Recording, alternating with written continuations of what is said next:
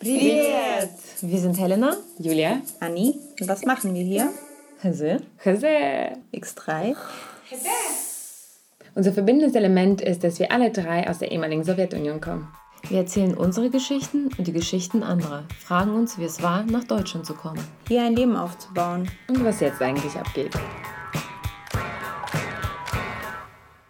Hallo an alle. Wir sind im Endspurt unserer Staffel und heute haben wir wieder eine Gästin da. Und zwar eine sehr, mm, sehr spannende, wie ich finde zumindest, weil das etwas ist, womit wir alle konfrontiert werden, was ihre tägliche Arbeit ist. Und sie könnte uns allen dabei zur Seite stehen. Irina Upravitelev arbeitet in einer gemeinnützigen Gesellschaft. Sie heißt ABW und sie berät Spätaussiedlerinnen, Migranten und Seniorinnen, besonders auch vietnamesische Migranten, zu verschiedensten Themen. Und was ihre Themen sind, wozu sie Hilfe leistet, das erzählt sie uns heute. Und wir reden auch mit ihr, wie man in der deutschen Bürokratie eigentlich so durchsteigt und ob man das, also ob es irgendjemand überhaupt alles kann. Привет, Irina, hallo. Hallo, hallo, hallo. Wir fangen an. Genau, vielleicht erzählst du kurz, äh, worin deine Arbeit besteht. Du kannst ja auch deine eigentliche also Position nennen, das habe ich jetzt nicht genannt. Und ähm, ja, wir fangen mal einfach an, vielleicht, dass du uns erzählst, wie so dein, dein Arbeitsumfeld ist. So, ich arbeite äh, bei dem Träger Arbeit, Bildung und Wohnen GmbH. Unser Träger beschäftigt sich mit vielen Bereichen von sozialpädagogischer Arbeit, äh, Jugendhilfe. Wir haben eigene Sprachschule mit Integrationskursen und berufsbegleitenden Deutschkursen, alles Mögliche. Wir haben eigenen Kindergarten, deutsch-vietnamesisches Kindergarten. Soweit ich weiß, ist das das erste in Berlin. Weiß nicht, ob jemand noch dazu gekommen ist, aber meiner Meinung, meines Wissens nach ähm, einziges. Und unsere Beratungsstelle Dialog Integrationszentrum für Migranten gehört auch dazu. Wir sitzen in Treptow-Köpenick, haben auch mehrere Bereiche bei uns, Migrationsberatung.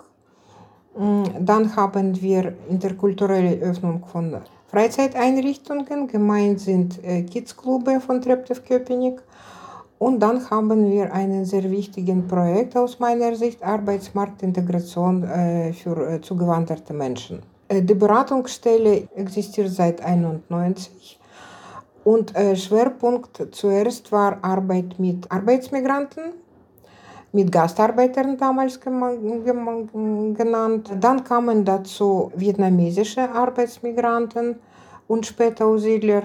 Und seitdem arbeiten wir eigentlich in äh, Migrationsberatung. Migrationsberatung selber ist angelegt für äh, Zugewanderte mit einem sicheren Status.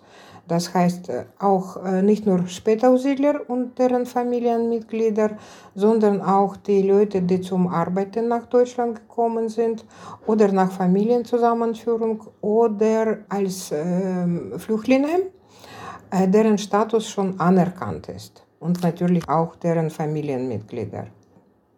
Ja, seit wann bist du denn bei dieser Arbeit? Also seit wann machst du das selbst? Aha. Äh, ich bin äh, mit meiner Familie nach Deutschland im September äh, 1995 gekommen. Äh, damals mussten wir alle Sprachkurs machen, ist auch richtig so halbes Jahr Sprachkurs. Dann äh, habe ich eine Weiterbildung gemacht, erstmal als Sozialarbeiterin.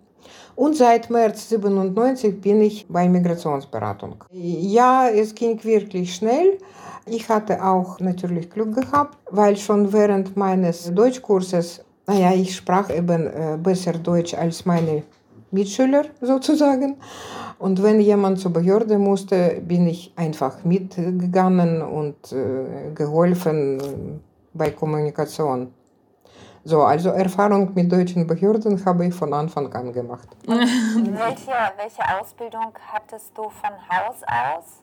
Also bevor du nach Deutschland mhm. gekommen bist, konntest du anschließen direkt? Äh, nee, mit anschließen direkt war nichts.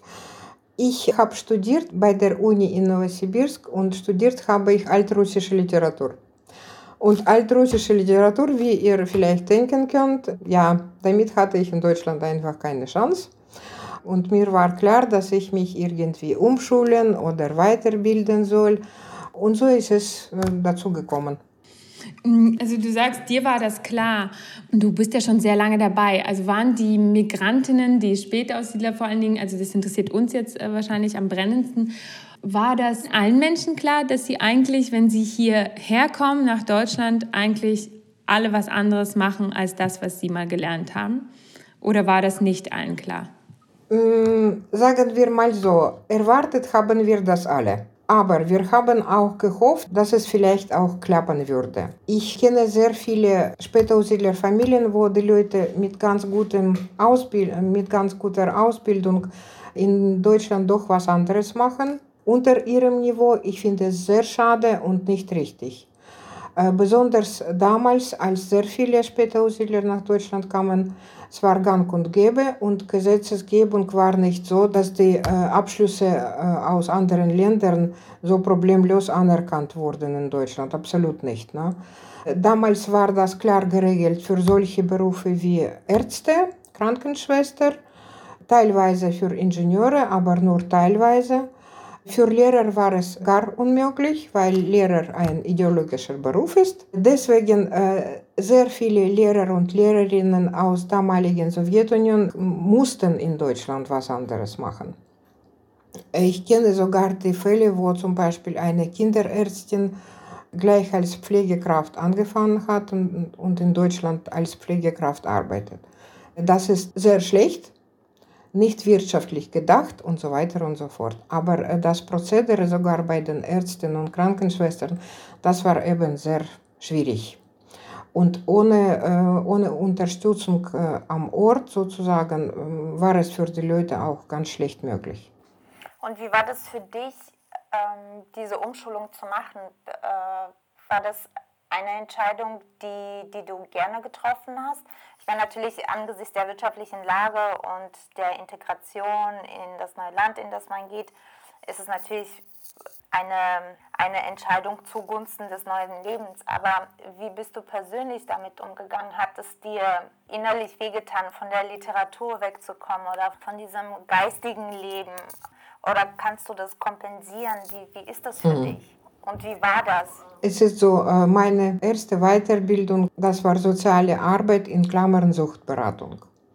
Äh, die Problematik ist sozusagen international und es hat mich auch schon damals interessiert.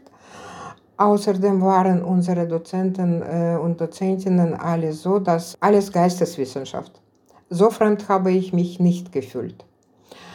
Und dass die Arbeit wirklich notwendig ist für die Zugewanderten, war mir auch ziemlich klar. Außerdem, direkt von russischer Literatur habe ich mich nicht getrennt. Wir haben viele Bücher mitgebracht. Und zum Glück konnte man äh, sehr viele Bücher erwerben, kaufen. Und überhaupt, ja, Sprachen machen mir mein Leben lang viel Spaß. Deswegen, ja, deutsche Literatur, ja, okay. Äh, habe ich auch. Also kurz gesagt, ich lese für mein Leben sehr gern. So, als ich damals angefangen habe zu arbeiten, habe ich ziemlich bald verstanden, dass das, was ich in diesem Jahr gelernt habe, einfach nicht äh, reicht. Deswegen habe ich Weiterbildung und noch eine Weiterbildung und noch eine. Letztendlich bin ich 2008, als die Kinder aus dem Haus waren, einfach studieren gegangen, berufsbegleitend für vier Jahre. Nee, es war nicht schön, es war sauschwer. Und ich verstehe nicht, wie die Leute diese äh, berufsbegleitende Studien schaffen können, wenn sie Vollzeit arbeiten und Kinder zu Hause haben, also die Familie. Mit drei Baustellen ist es einfach unmöglich. Ich hatte damals Glück, ich sozusagen, ja, sozusagen. Die Kinder waren aus dem Haus, das ist eine sehr schwierige Zeit immer für jede Mama. Aber äh, um mich abzulenken, ja, bin ich studieren gegangen es ging dann. Ich finde es aber eine sehr schöne Ablenkung. Hat es dann geklappt? Hat die Ablenkung geklappt? Äh, ja, wie gesagt, berufsbegleitend zu studieren mit 40 Stunden Arbeitswoche, es war wirklich sehr schwer. Und äh, Freizeit hatte ich fast nicht. So, ich habe meine Urlaube für Studium geopfert und so weiter und so fort. Aber es war sehr interessant. Ich habe bei äh, Hochschule Mittweida studiert und unsere Professoren waren einfach klasse. Und äh, denkst du, das Studium hat sich unterschieden vom Studium in der Sowjetunion? Also ich meine, du hast was ganz anderes studiert, aber so das Studieren an sich. Ja, auf jeden Fall. Ja. Äh, Studium in der Sowjetunion, da haben wir feste Lehrpläne, feste Gruppen und eigentlich wurden wir durch Studium sozusagen durchgeführt. In Deutschland musst du diese Lehrgänge auswählen Du musst dich äh, ständig irgendwo einschreiben.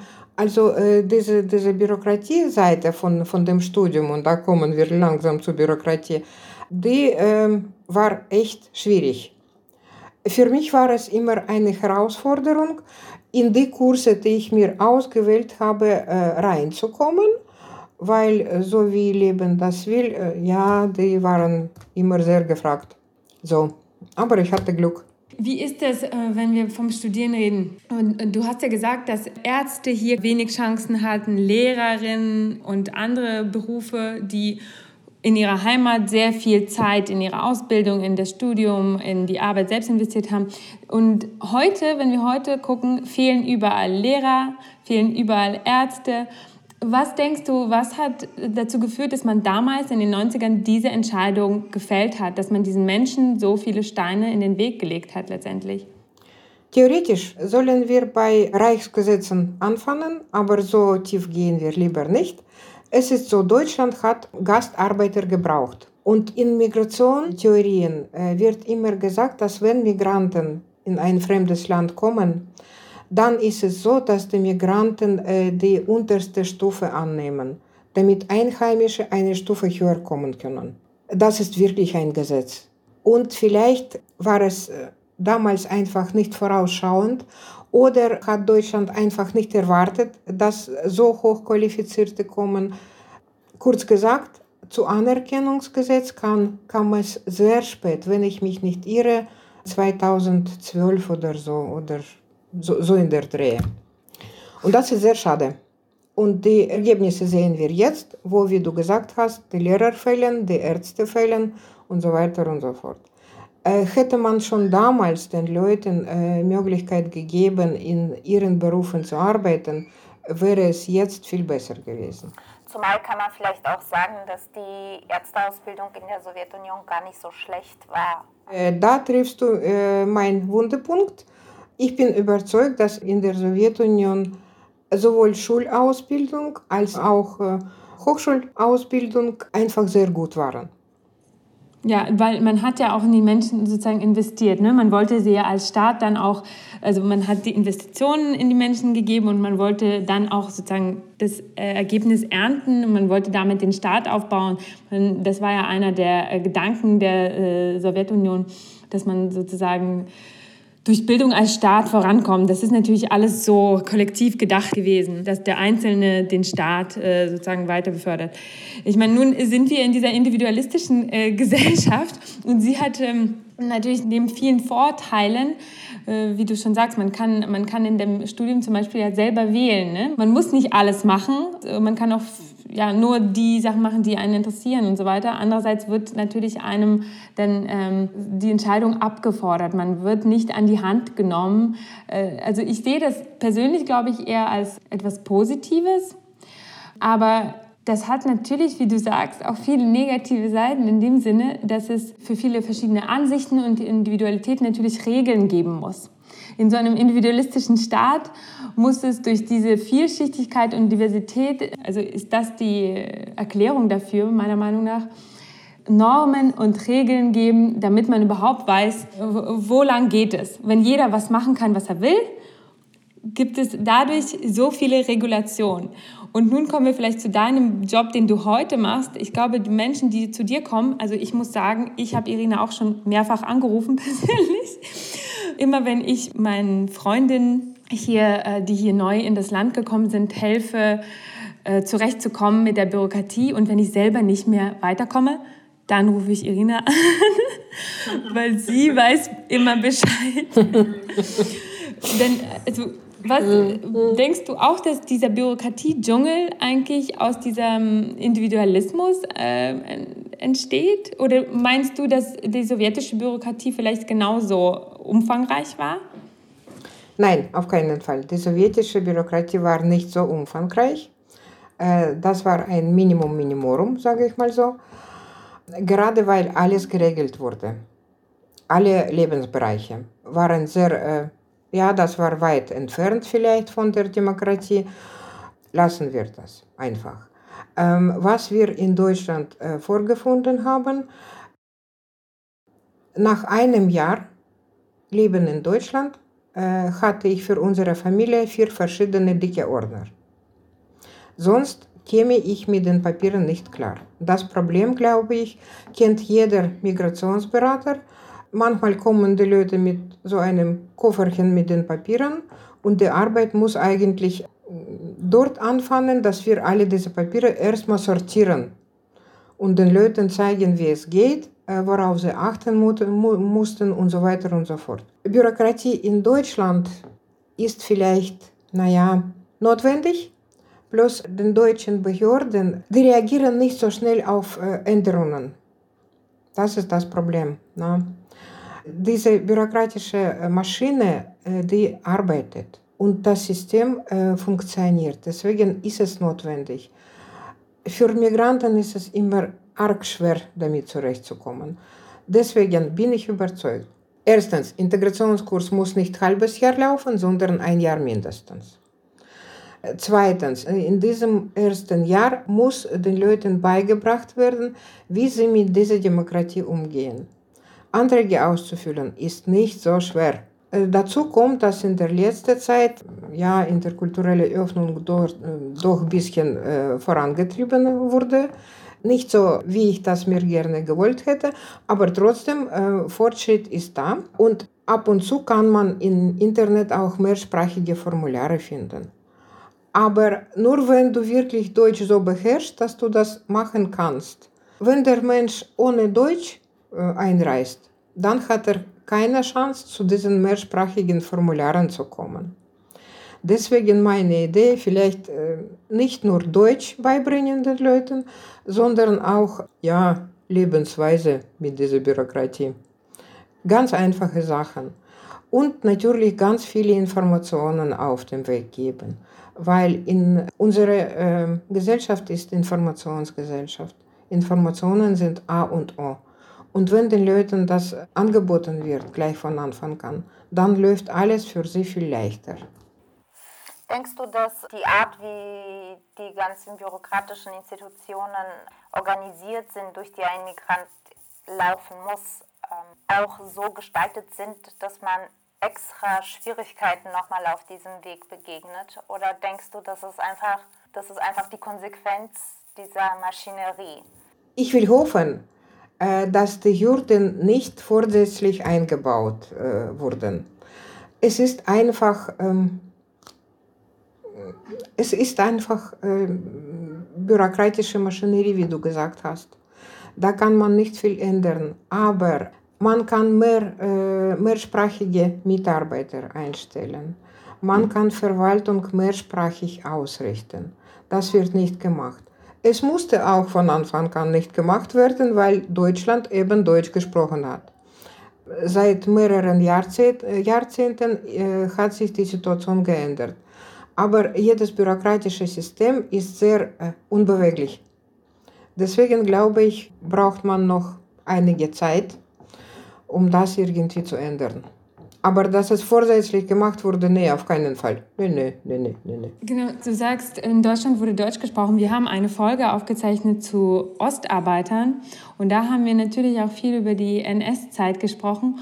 Und ich meine, letztendlich, warum wurde in Deutschland Deutsch gesprochen über die Zeit? Weil natürlich in den 30er Jahren, vielleicht auch schon teilweise zuvor, viele Menschen, die vielleicht andere Sprachen oder kulturelle äh, also Hintergründe hatten, sie wurden nicht nur umgebracht, sie wurden auch äh, aus Deutschland vertrieben. Ne? Manche sind auch geflohen, manche, ich meine, die, die freiwillig gegangen sind, hatten ja noch Glück, andere wurden ja teilweise umgebracht, teilweise ja, degradiert, auch, in allem.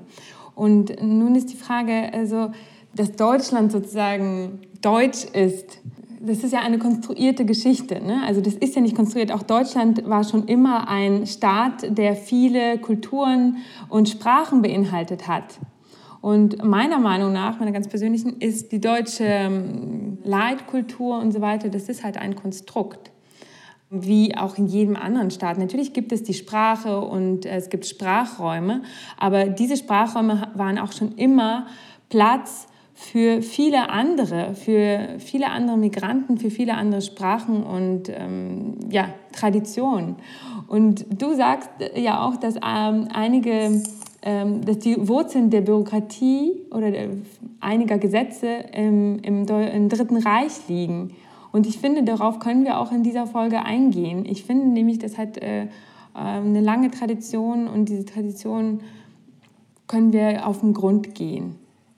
Also wenn du, du hast es ja wahrscheinlich in deinem Studium noch ein bisschen genauer äh, äh, gelernt. Vielleicht kannst du uns ganz kurz zumindest deine Meinung oder deine, dein Wissen dazu mitteilen. Äh, ich glaube, das ist logische Entwicklung von allen Staaten auf der Welt. Zum Beispiel Russland. Russland war, Zarenrussland war ein sehr großes Land, wirklich mit ganz vielen Nationalitäten und Kulturen, aber Amtssprache war Russisch seit Anfang 19. Jahrhundert. Und genau diese Entwicklung hat auch Deutschland meiner Meinung äh, durchgemacht und Frankreich und überhaupt Europa und was weiß ich, äh, USA und so weiter. Die Sprache war erstmal das, was die Leute verbindet. Aber mit der Entwicklung der Staaten ist es meiner Meinung nach, muss es einfach geöffnet werden. Ja, Deutschland hat erstmal die russische Kultur untergebracht sozusagen. Denkt man äh, an äh, russische Künstler, Schriftsteller und überhaupt Kulturschaffende in den 20er Jahren, die von äh, sowjetischer Macht fliehen mussten. Ich glaube, das ist äh, ja 30er Jahre in Deutschland, das war, müssen wir darüber nicht diskutieren, ist alles klar. Und dass äh, sehr viele sich retten mussten, ist auch klar. Aber jetzt ist langsam Zeit, um das zu ändern. Und deswegen hat Deutschland auch die äh, Pforte geöffnet für die anderen, für die Zugewanderten. Dass äh, Bürokratiemaschine das nicht immer schafft, mit Entwicklung, Gesellschaft, äh, gesellschaftliche Entwicklung irgendwie mitzukommen, na, dafür ist sie zu starr. Aber es ändert sich wirklich. Ne? Nicht immer zum Besten und nicht ständig zum Besten. Äh, die ähm, Entwicklung, äh, gesetzliche Entwicklung im Ausländerrecht, das ist wie eine Synapse, sowas. Mal besser, mal schlechter, mal besser, mal schlechter. Aber insgesamt äh, geht es langsam zum Besseren. Letztendlich sind ja alle Änderungen, du sagst halt, diesen, das ist so starr. Also, weil Änderungen bedeuten ja eigentlich für Deutschland immer neue Regeln. Und das bedeutet wieder neue Bürokratie. Und das bedeutet wieder neue Stellen, die diese neue Bürokratie äh, ja, kontrollieren. Und das ist ja eine, eine sich reproduzierende äh, ja, Spirale, so eine unendliche Spirale. Und ähm, gefühltermaßen wird es ja immer mehr, weil ähm, ganz wenig wird ja abgebaut. Es wird auch was abgebaut, dazu kannst du uns vielleicht auch erzählen, an Bürokratien oder an Regeln. Aber erstmal bedeuten ja alle Änderungen für die deutsche Bürokratie, dass sie erstmal so größer wird. Ne? Dass es eigentlich so eine Chimäre ist, die wächst. Ähm, es ist so, ähm, wir nehmen wieder Ausländerrecht. Ja? Nach dem Zweiten Weltkrieg hat Deutschland festgestellt, dass Arbeitskräfte fehlen. Und Arbeitskräfte äh, wurden gezielt eingeladen. Genauso war auch, äh, na, ähnlich war in der Sowjetunion. Äh, dort wurden auch sozusagen Regeln geschaffen, äh, wie äh, die Leute nach Sowjetunion kommen. Das war natürlich auch alles ideologisch gepolstert, aber nichtsdestotrotz. Dann war genug Arbeitskraft Und es kam auch Begrenzungen im Ausländerrecht. Zum Beispiel Asylkompromiss 93. Worauf ich hinaus will. Die Regeln werden immer äh, Staaten äh, begleiten.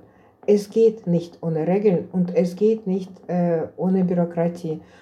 Потому что управление государства невозможно без бюрократии. Как мы скажем это по-немецки? Ein Staat kann ohne Bürokratie nicht überleben oder nicht geleitet werden, ne? nicht geführt werden. Genau, genau, genau. genau. Es, es ist so, es sind äh, so eng verbundene Sachen.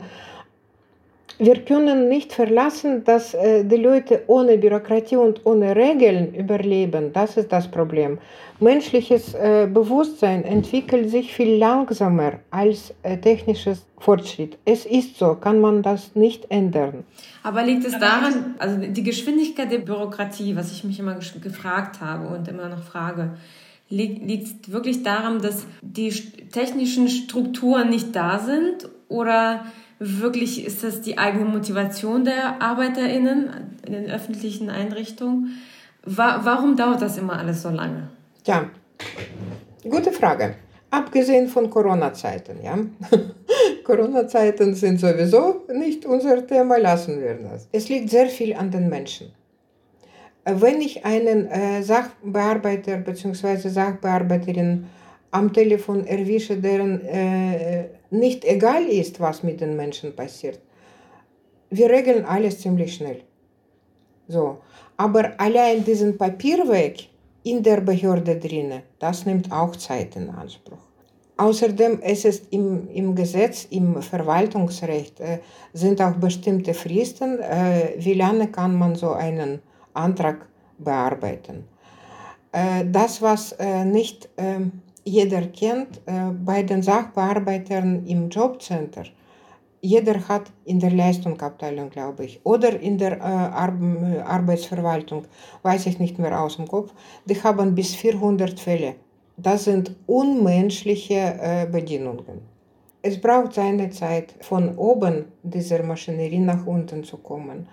Äh, er braucht äh, seine Zeit, die Angestellten äh, weiterzubilden und sie haben wirklich sehr viele ähm, Fälle in der Bearbeitung.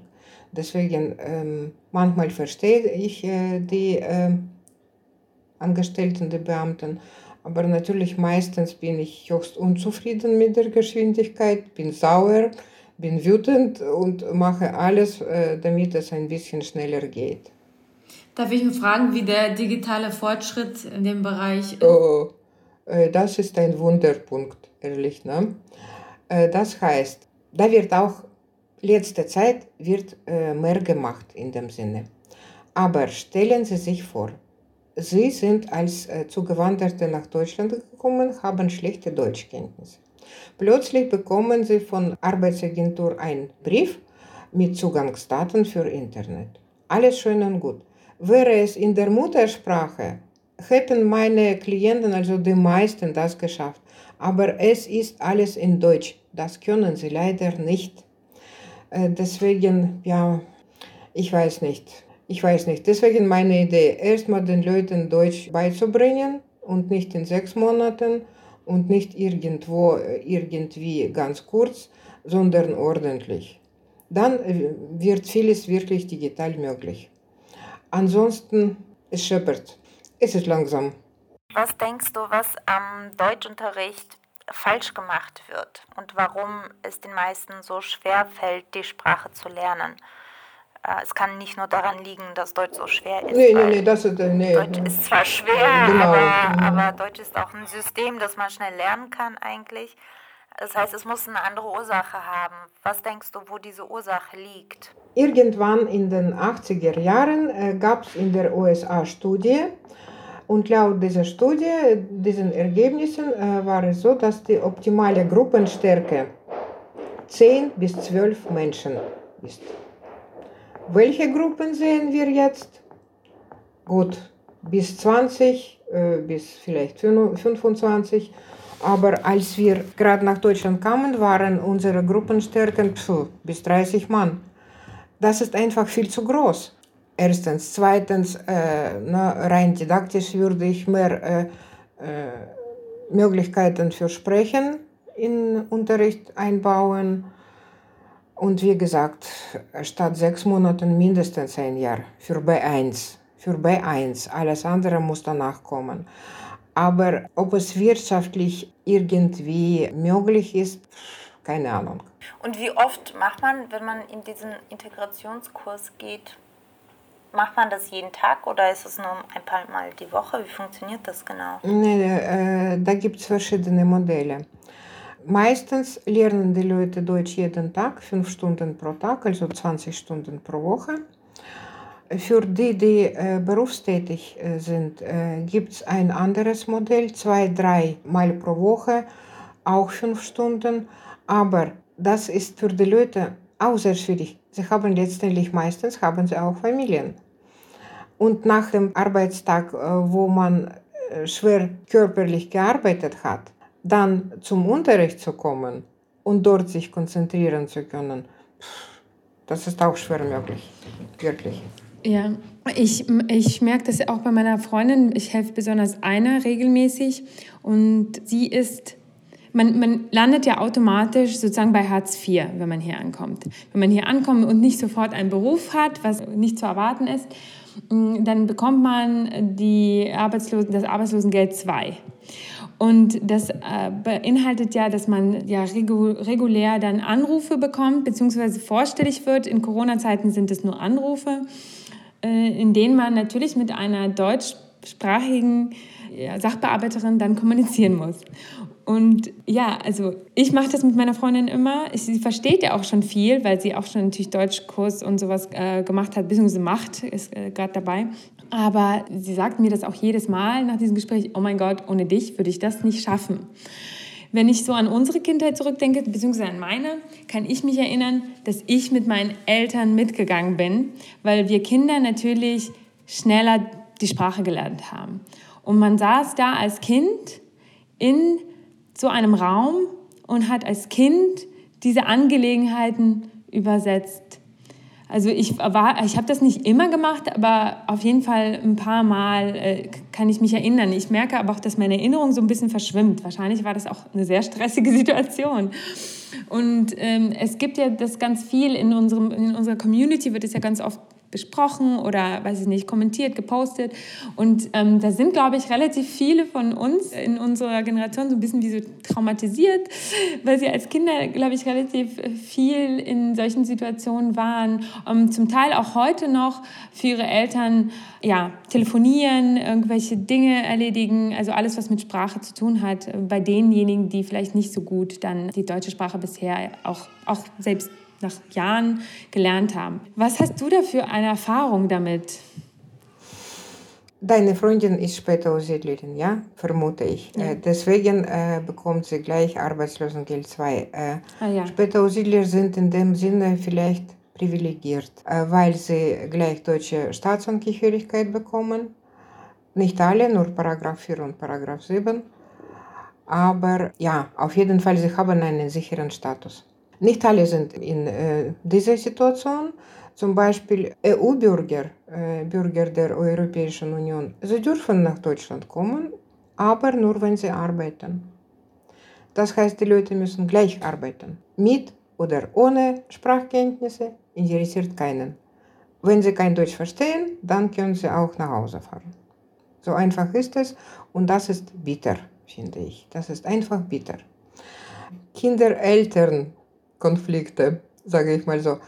Ich persönlich äh, war immer und bin auch immer äh, strikt dagegen, dass die Kinder für die Eltern übersetzen. Das ist einfach nicht richtig. Es muss nicht sein. Es darf jemand von der Familie gefunden werden, ein Erwachsener, der das übernehmen kann. Für die Kinder ist es unerträglich auf Dauer.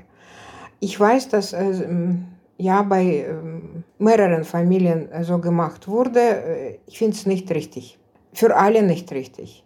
Diese Abhängigkeit von den Kindern für die Eltern ist auch katastrophal. Und äh, für die Kinder so eine Verantwortung für die Eltern übernehmen, ist wirklich traumatisierend. Da, ja, da komme ich mit. Da verstehe ich dich völlig. Ja, das gibt ja auch einen Begriff dafür, Paternalisierung. Das wurde ja auch schon öfter mal angesprochen. Wir haben das auch schon mal kurz am Rande erwähnt in anderen Folgen. Genau, ich glaube, das, woran sich die meisten erinnern können, also auch wenn man vielleicht, also wenn ich persönlich jetzt nicht so oft tatsächlich in den Ämtern war, aber wenn Briefe nach Hause kommen, daran kann ich mich sehr gut erinnern. Mhm. Und diese Briefe lesen wir mit der ganzen Familie und versuchen zu verstehen, mhm. was in diesem verdammten Brief eigentlich steht. Also was, was will er sagen? Ich jetzt, selbst, also jetzt lese ich ja und helfe meiner Freundin zum Beispiel. Ich lese diese Briefe von äh, Jugendamt oder was ich, ich kann ja jetzt ja, perfekt Deutsch, wie man so schön sagt und so, aber ich, ich kapiere diesen Brief oft nicht. Ich verstehe den einfach nicht. Ich weiß nicht, was das heißen soll. Was denkst du, äh, woher also diese Sprache kommt und ob es, also es gibt ja jetzt Bemühungen, ganz oft auch staatlicherseits einfache Sprache einzuführen. Ne? Einfache Sprache ist ja nicht nur für Menschen, vielleicht die Deutsch nicht so gut können, aber die vielleicht auch so komplexe Sprachstrukturen nicht so gut verstehen können. Warum machen das nicht auch mal Behörden? Hm. Schwierige Frage. Es ist so, in Leipzig äh, habe ich sechs Jahre bei Caritas gearbeitet, in einem Projekt, wo ich nicht mit Spätaussiedlern äh, gearbeitet habe, nicht mit russischsprachigen, sondern mit Geduldeten, mit den Leuten mit unsicherem Status aus allen möglichen Ländern. Und unsere Kommunikationssprache war Deutsch unter uns, ja.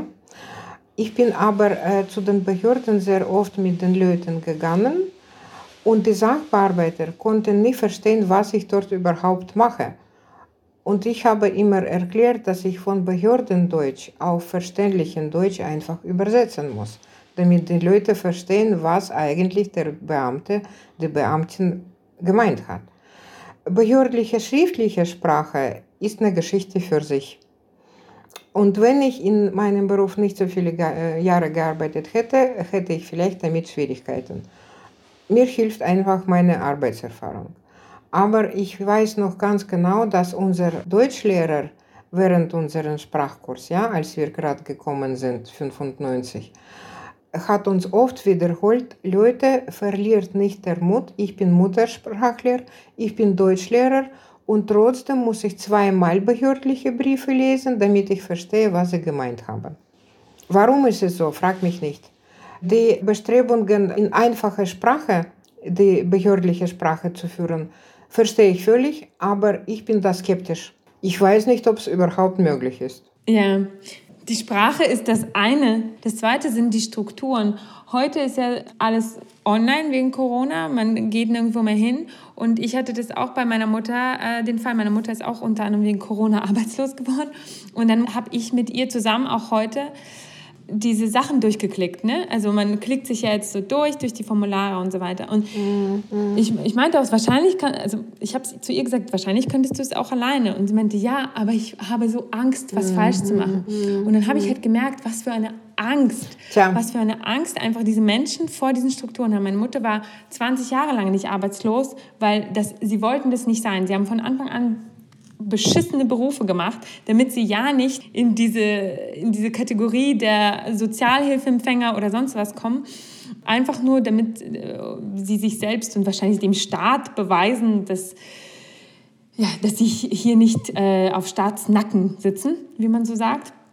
Aber ich, ich fand es richtig krass zu beobachten, was für eine Angst eigentlich dahinter steckt, dass man so eine Panik vor den Behörden hat. Und dann habe ich mich gefragt, woher das kommt. Ob das aus dem Sowjetischen kommt, dass man eigentlich auch keine Lust hatte, mit Behörden was zu tun zu haben. Aber ich glaube, da sind sie sich ein bisschen ähnlich.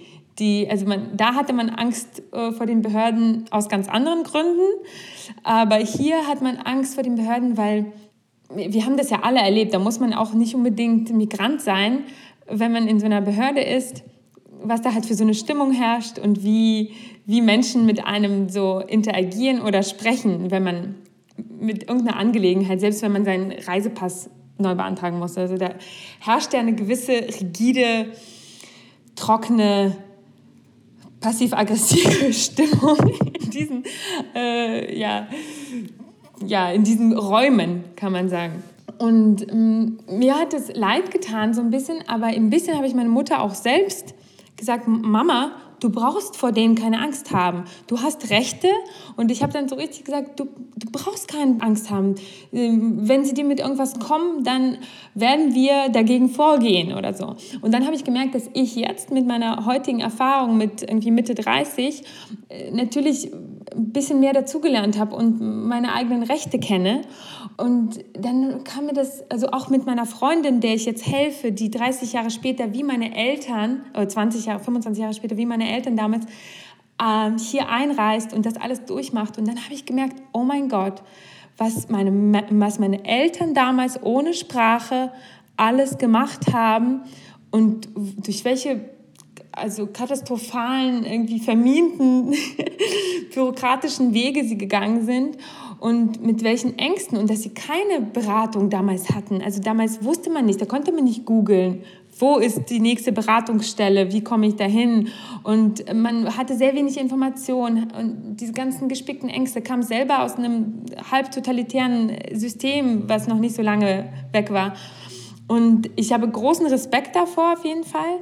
Und ich habe aber auch gedacht, ich, ich war auch wütend darauf, dass wie ich weiß jetzt, was ich für Rechte habe, dass ich mir nicht alles gefallen lassen muss. Und so habe ich meine Mutter dann auch begleitet durch diesen Arbeitsprozess. Ich meinte, Mama, du brauchst, du schreibst nicht 20 Bewerbungen. Nein, du sagst, das schafft man nicht. Das, äh, du sagst, ich schreibe maximal 10 Bewerbungen also im Monat. Und dieses Empowerment konnte ich ihr geben, aber ich hatte wirklich, also ich weiß nicht, ich habe wirklich wie so eine Retraumatisierung erfahren an meiner Elternstadt. Ja, ich weiß nicht, du machst es ja schon seit Jahrzehnten, aber also was, was du wahrscheinlich für Schicksale schon selbst erlebt hast mit äh, den Menschen, die du begleitet hast. Ich weiß nicht, was, sind, was würdest du gerne ändern vielleicht an diesem, an, an diesem System, außer vielleicht einfache Sprache oder mehr Deutschkurse? Was, was wäre dein großer Wunsch? Ja, mein großer Wunsch geht nie in Erfüllung, Jule, weil die Menschheit äh, einfach noch nicht so weit ist. Ich würde mir wünschen, dass die Leute dort leben, wo sie leben möchten. Ist halt unmöglich, ist mir auch bewusst. Sehr viel können wir nicht ändern im System, weil dieses System funktioniert, obwohl es sehr starr ist, sehr langsam, unbeweglich und so weiter. Aber das System funktioniert. Und diese soziale Sicherheit, was in Deutschland gibt, äh, ich könnte äh, kein anderes Land nennen, wo es auch Frankreich so vielleicht? Äh, nö, glaube ich nicht. Eher Finnland. Eher Finnland. Eher skandinavische äh, Staaten. Nee, viel ändern können wir nicht. Wir können nur den Leuten beibringen, wie sie damit umgehen. Wir könnten die Leute irgendwie unterstützen und helfen in den ersten Jahren. Das ist dringend notwendig. Deswegen finde ich sehr gut, dass äh, so viele Beratungsstellen existieren, ja, in großen Städten. Ich frage mich, äh, wie es in Landkreisen aussieht. Das ist auch eine andere Geschichte. Aber Migrationsberatungsstellen existieren genügend und mit Muttersprachlern besetzt, finde ich sehr wichtig, wirklich. Und einen sehr richtigen Schritt ich hätte da schon eine Idee, was man ändern könnte. Man könnte die Behördenmitarbeiter einen Menschlichkeitskurs machen lassen, um so ein bisschen Empathie, die man irgendwie irgendwo verloren hat oder erst gar nicht hatte, deshalb man auch diesen Job macht, beigebracht bekommt. Das eine ist die Behördensprache und die starren Behördenstrukturen, mit denen alle umgehen müssen, der Behördenmitarbeiter, der Berater und der, der betroffen ist. Das andere ist der äh, unmenschliche Ton, der dabei auch eine große Rolle spielt und auch die Menschen, die sowieso viel zu bewältigen haben, auch zu schaffen macht.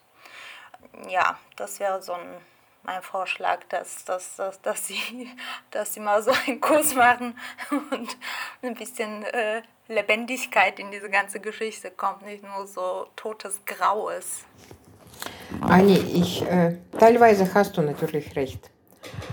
Aber äh, zum Glück in, den, äh, in dem letzten Jahrzehnt erlebe ich sehr oft äh, bei Behörden junge Leute, die sich auch menschlich verhalten. Und nicht nur junge Leute. Berlin speziell ja, hat mich sehr positiv überrascht, wo ich mit Behörden gerade gerade von dieser menschlichen Seite viel weniger Probleme habe als Ja. damals. Ja. Nennen wir meine Lieblingsstadt lieber nicht. so, äh, ja, äh, also die Generationen bei, der Behörde, bei den Behörden haben sich gewechselt. Und das ist sehr positiv. Aber auch ältere Generationen, nicht alle, aber sehr viele, insbesondere in Berlin, die benehmen sich wirklich menschlich. Die sind alle wirklich überfordert. Die sind unterbesetzt. Der Staat spart Geld. So erkläre ich mir das, damit mitzukommen. Will ich nicht, kann ich nicht. Ja, ist nicht gut. Was motiviert dich denn trotzdem jeden Tag aufs Neue diese Arbeit zu machen, äh, wenn du weißt, man kann so wenig ändern, der Staat ist so starr und lang, langsam? Was ist denn deine Motivation? Ähm, manchmal hilft eine Kleinigkeit von Anfang an. Und da ich jetzt als Migrationsberaterin mit den Leuten, die wirklich frisch in Deutschland sind, äh, arbeite, versuche ich den Leuten von Anfang an einige Sachen beizubringen und sie zum selbstständigen Handeln zu motivieren. Und das äh, oft genügt es einfach den äh, Leuten Informationen zu geben. Die sind alle pfiffig. Die kommen zum Arbeiten nach Deutschland. Nicht damit sie irgendwie Sozialhilfe bekommen. Ihnen fehlen einfach die Informationen. Und da es meine Aufgabe ist und meine Überzeugung, komme ich jeden Tag zur Arbeit. Obwohl in meinem Vorrentenalter fällt es mir immer wieder schwieriger. Aber nee, meine Hoffnung in die Leute verliere ich nicht. Ich werde weiter hoffen. Das ist schön. In deiner Projektbeschreibung hast du ja auch die vietnamesischen Migranten auch als Schwerpunkt. Ähm, Du hast ja wahrscheinlich in deiner ganzen Laufbahn schon viele verschiedene Migrationsgeschichten mitgenommen. Und was vereint diese Menschen alle, auch wenn sie alle natürlich sehr unterschiedlich sind, verschiedenste Schicksale und ähm, Familien mitbringen. Aber was eint sie? Also was, was sind so die großen ja, Fragen vielleicht, die diese Menschen mitbringen? Ganz kurze Korrektur. Äh, Ich persönlich arbeite mit Vietnamesen nicht. Ach so. Äh, Dafür haben wir muttersprachliche Beraterin und die übernimmt äh, diesen Part vollständig. Ähm, Sprachlich bedingt kommen zu mir äh, sehr viele äh, russischsprachige, also Spätaussiedler, äh, Familienzusammenführung und EU-Bürger. Weil die EU-Bürger heißt von der Staatsangehörigkeit her ganzes EU, ohne Ausnahme. Na, äh, Skandinavien lassen wir beiseite. Und das waren entweder ehemalige äh, sowjetische Republiken, wo die Leute herkommen, oder bleiben auch ja, jetzt unabhängige Republiken, wo die Leute auch noch Russisch sprechen. Äh, was die Leute verbindet, äh, Wunsch nach dem besseren Leben. So, ich äh, kenne äh, keinen Fall. Ich will nicht sagen, dass sowas nicht existiert. Aber in den letzten, sagen wir mal 15, 20 Jahren, äh, habe ich noch keinen getroffen, der aus russischsprachigem Raum gekommen ist, aus politischen Gründen. Nein, tut mir leid, nein.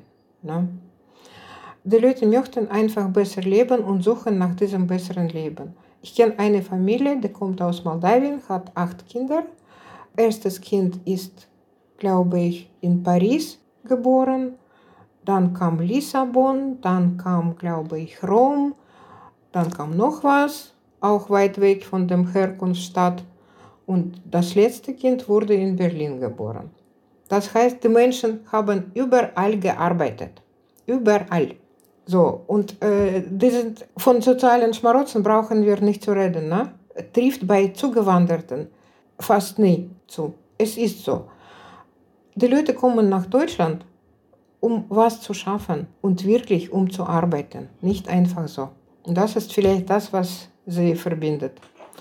Und natürlich, äh, die älteren Generation kommt immer mit dem Wunsch, äh, für die Kinder besseres Leben äh, zu erreichen. Es war so, es ist so und ich glaube, ich glaube, es bleibt auch so. War das bei dir auch so? Ja, ich wollte, dass meine Kinder besser leben und bessere Perspektiven haben. Abgesehen von meinem russlandsdeutschen Hintergrund. Da war auch vieles dabei, aber ich weiß nicht, wie lange ich noch in Russland ausgehalten hätte. Äh, Für meine Kinder wollte ich was Besseres. Ich habe erreicht. Wir alle nicken, weil wir wissen so, aha, bei uns auch so. Unsere Eltern wollten das auch. Aber was ich nochmal zu der ABW fragen wollen würde, ist, wie erfahren die Menschen von eurer Einrichtung? Ist das wirklich heutzutage das klassische Google? Und wie ist der Unterschied zu früher, wo man es nicht googeln konnte? Früher war es sehr viel äh, sozusagen Werbung. Jetzt, wo man googeln kann, natürlich googeln, Internet. Aber ich würde sagen, unsere Hauptquelle von den zu Beratenden ist Mundpropaganda. Die Leute erzählen äh, miteinander und äh, ja, wenn jemand ganz neu zu mir kommt, das heißt, äh, in ein paar Wochen bekomme ich Verwandtschaft, Bekanntschaft und so weiter von demjenigen. Es sind richtige Wellen. Ne? Äh, mal ist es Welle aus Lettland, mal ist es Welle aus äh, Rumänien. Ja, ist so. Mundpropaganda ist sehr wichtig. Zum Glück haben jetzt die Leute auch Internet und wir machen auch Migrationsberatung im Internet. Es gibt so eine App MBON Migrationsberatung online und deutschlandweit sind dort 300, um die 350 Berater dabei mit verschiedenen Sprachen. Und seit April 19 bin ich dabei und äh, seitdem bekomme ich auch Anfragen direkt aus Herkunftsländern. Also Internet ist eine gute Sache. Ja, ja. Wir, wir, also wir kennen dich ja auch über Mundpropaganda und zwar über die Post-Ost-Gruppe, hier die Berliner Zelle, sag ich mal. Und da haben wir einen Kanal, wo dein Sohn uns äh, ja oder anderen Leuten ja deinen Kontakt gegeben hat, als äh, es zu Fragen kam, auch so migrationsbedingte Fragen. Und äh, da habe auch ich dich aufgeschnappt und dich auch schon öfter mal ähm, kontaktiert mit meiner Freundin. Und genau, und jetzt bist du bei uns. Wir sind sehr glücklich auf jeden Fall, dass du mit uns gesprochen hast. Und eine Frage, die würde ich vielleicht doch noch stellen, und zwar, wie man Regeln abschafft, wie man Bürokratie abschafft und ob man sich traut, weil da haben wir auch darüber gesprochen, dass die Eltern oder andere Generationen vielleicht so Angst vor den Behörden haben, Angst vor dieser Bürokratie haben und ob man irgendwie auch dagegen ja kämpfen kann, ne? weil man sagt ja auch, man kann Regeln oder Normen austahieren durch Provokation. Wenn man sich selbst provokant verhält, dann kann man also durch diese in in Initiative versuchen, Regeln neu auszuhandeln. Ne? Dann guckt man, wie ich provoziere zum Beispiel jemanden oder etwas und dann guckt man, wie verhält sich ähm, ja, die Person bzw. die Regel danach. Werde ich dafür bestraft und so weiter. Und gibt es auch in diese Behördenzwänge, gibt es auch da Sachen, die sich ändern, weil zum Beispiel der Leidensdruck so groß wird. Ne? Das ist ja auch so, warum sich Sachen ändern. Weil zum Beispiel Minder Minderheiten sich in einer Mehrheitsgesellschaft irgendwann gegen irgendwas gegen Ungerechtigkeit auflehnen. Ne? Und dann passiert endlich irgendeine Änderung. So ändert sich ja irgendwie die Menschheitsgeschichte sozusagen. Und passiert es auch in der Bürokratie, dass es da Menschen gibt, die sagen, wir sind benachteiligt, wir haben eigentlich nicht dieselben Rechte wie die und die und die und die und wir wollen, dass es endlich geändert wird. Gibt es da eine Lobby? Seid ihr vielleicht auch ein Teil dieser Lobby? Einen kleinen Teil. Vielleicht ja. Meiner Meinung nach ist es ein sehr langer Prozess, Regeln in der Bü Bürokratie abzuschaffen. Vollständig abzuschaffen klappt das nicht, muss auch nicht sein, weil, äh, wie gesagt, der Mensch ist so ein Wesen, der braucht Regeln. Der braucht Regeln, um äh, miteinander friedlich zu leben. So einfach ist es. Und ja, äh, bei, aller meinem, bei allem meinem Glauben in die Menschheit, ohne geht nicht. So, Bürokratie reagiert auf schwierige Situationen. Vielleicht nicht äh, schnell genug, aber die Reaktionen kommen. Nehmen wir ganz einfach Beispiele von äh, vereinfachten Anträgen die seit äh, Corona-Pandemie-Zeiten zugelassen sind, sage ich mal so. Das ist wirklich viel weniger Papier. Ne? Die Sache, ob die Leute auch mit diesen vereinfachten äh, Einträgen zurechtkommen, ist was anderes. Aber zumindest ja einige Erleichterungen. Ich persönlich meine, dass es vielleicht wie heißt es, Bürgergeld, ja, oder sowas ähnliches. Ja. Aus meinem- Grundeinkommen oder Bürgergeld. Genau, genau, genau, genau. Ich bin eigentlich Befürworterin für Grundeinkommen. Die Leute, die äh, mehr haben wollen, werden auch bei Grundeinkommen arbeiten. Und das wäre für äh, Vereinfachung der Bürokratie ein sehr großer Schritt. Ob es irgendwann wirklich kommt, weiß ich nicht. Aber wie gesagt, es wäre eine tolle Sache, wenn es kommen würde. Ich Ja, glaube, da ich stimmen wir glaub, dir alle überein. Alle der gleiche Meinung. ja. Ja, auf jeden Fall. Weil letztendlich, wie du sagst, ne, Regeln sind dafür da, um zwischen Menschen ähm, die Verhältnisse zu klären. Man sagt ja auch, also es gibt ja auch Soziologen, die sagen, Regeln sind die Wiege der Zivilisation. Da, damit hat ja die Zivilisation angefangen, sich zu kreieren. Damit ist die Menschheit überhaupt dann irgendwie in diese komplexen gesellschaftlichen Strukturen gewachsen. Aber der Sinn dieser Regeln und Normen ist ja auch, das Leben einfacher zu machen, dass man sich besser versteht, dass man sich unausgesprochen versteht. Und ich finde, in Deutschland ist es mit der Bürokratie nicht unbedingt immer einfacher mit den Regeln und Normen, die es da sind. Man, man sagt ja, man spricht ja auch von Deutschland als einem überregulierten Staat. Ne? Also das ist ja durchaus so ein äh, Slogan, den es so gibt. Aber ja, wir müssen alle auf jeden Fall damit äh, erstmal leben. Also ich fand es super spannend, mit dir zu reden auf jeden Fall. Und ich finde, du passt dich sehr gut in unsere Reihe ein, die wir aus Versehen so gemacht haben. Und zwar eine Reihe zur Arbeit. Wir haben irgendwie, unser ganzer Mai war bestimmt von Arbeit auf jeden Fall. Und jetzt nehmen wir dich, auch deine Folge, auch nochmal in diese Folge der Arbeit ein. Und ich finde, es ist auch auf jeden Fall ein großer Punkt in unser aller Leben. Arbeit, das gehört ja anscheinend zum Menschen, genauso wie Normen. Und ähm, ja, weil um die Arbeit herum sind ja auch mit die meisten Regulierungen in Deutschland. Ne? Also auch Sozialleistungen sind ja eigentlich ein Teil der Arbeit. Sie werden ja auch aus Steuern bezahlt. Ja, ja, ja, ja.